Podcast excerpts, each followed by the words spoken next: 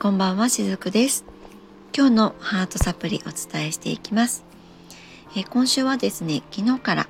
癒しについてお話をさせていただいています、えー、昨日のお話まだ聞いてないよっていう方が今日この配信を聞いてくださっていましたら是非昨日から遡って聞いていただけると、えー、より今日のお話もスムーズに入っていくのではないかなと思います。で、えー、昨日からのね続きなんですけども。私たちってその環境によってですねどんな風にも育っていきますよね。小さい頃やなんかは特にですよね環境によって、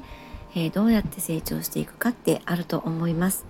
でもある程度大人になったらそこから自分がどうなっていくかっていうのは自分次第なんですよね。当たり前ですけどね。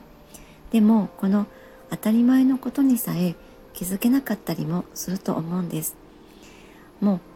それはいつもお話をさせていただいているんですけれどもそこまで生きてきた中で自分の中にあるそのある意味固まってしまった固定観念によるものなんですよね。それがあるから当たり前の部分にも気づけなかったりまたは忘れてしまっていたりもするんです。えそうやってそのきっかけがあってスピリチュアルの世界のドアを開けてですねこういろいろと知っていくと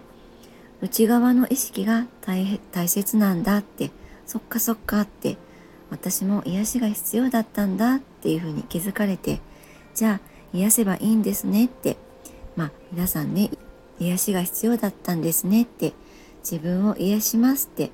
そんな風に自分を愛する方向に持っていかれるんですね。で、まあ、昨日のねお話に戻るわけなんですけどもこの癒すことっていうのがゴールでそこを目指していてそうでなければダメってむしろそこに行くことに価値があるからそれをゴールにしてしまうっていうことが多かったりします。で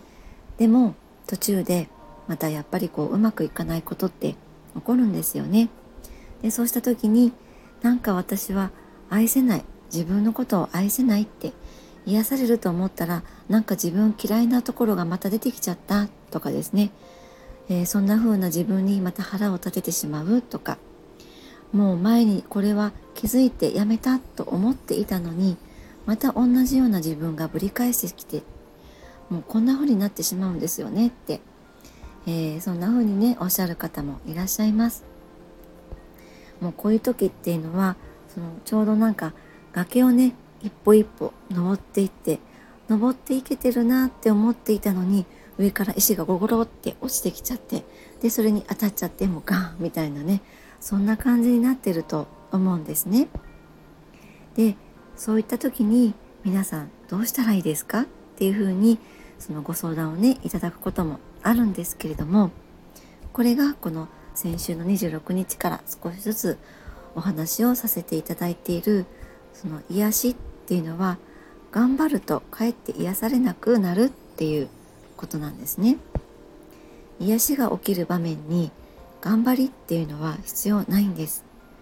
頑張って私は癒される自分になりますとか愛せる自分になりますとか何があってもありのままで生きる自分になりますってまあ、そういうふうになった時にそうなっていない自分を見たらそうなっていないって、まあ、そんな自分に出くわしたらやっぱりねガーンってこうショックを受けると思うんですね。でそれってもう全然癒しじゃないわけなんです。で多分これも全部やっぱりね頑張り屋さんの、えー、意識がここに働いているんですね。気合入れて目標に向かって絶対こんな風にやるんだなるんだみたいにそんな風にね無意識に頑張り屋さんって設定してしまうんですね。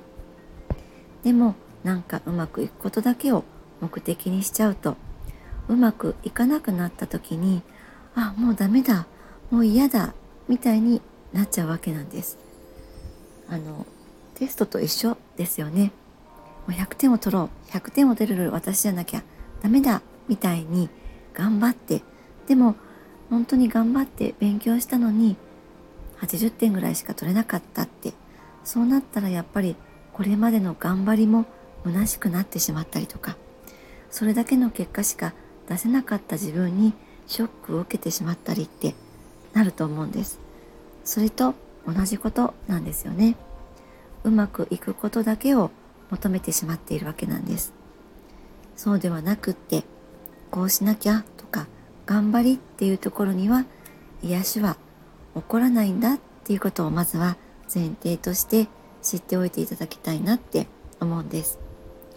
えー、この続きはまた明日もお伝えさせていただきます。今日も最後までお付き合いくださりありがとうございました。しずくでした。